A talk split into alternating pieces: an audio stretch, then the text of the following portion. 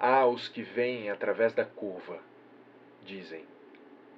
Lembrança me veio dos tempos em que andei por entre caminhos de mar e açudes de pedra. Num canto havia agitado e leve menino de olhos compridos a espiar carne ao sol. Fazia como fazem lagartixas estupefatas quando se abandonam ao vento e permitem-se ao toque semi-invisível das espessuras do tempo.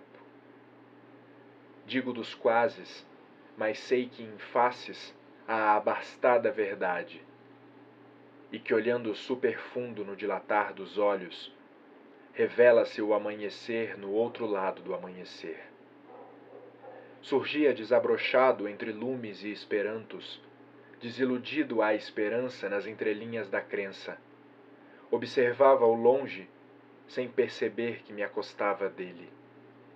Pensava ser tão menino, encaminhante passejar de trilhas, enfumaçadas e serpentais, debruçadas em largo ardor de excelência primal donde os olhos do mundo sabem-se palha trançada à mão.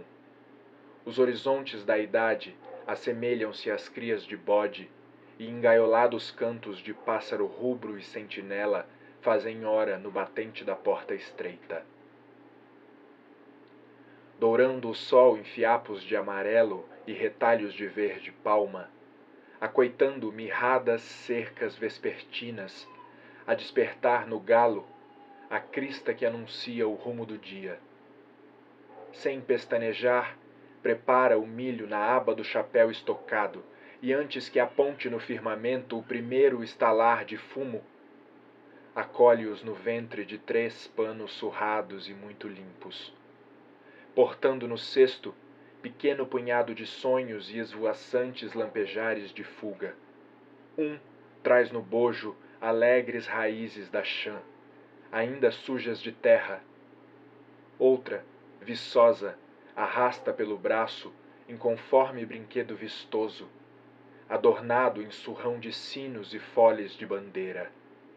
Aprontaram-no para festa, gritam as viúvas. A marcha colore em disparate a fosca paisagem revelada nas fotos e desbrava enredos do futuro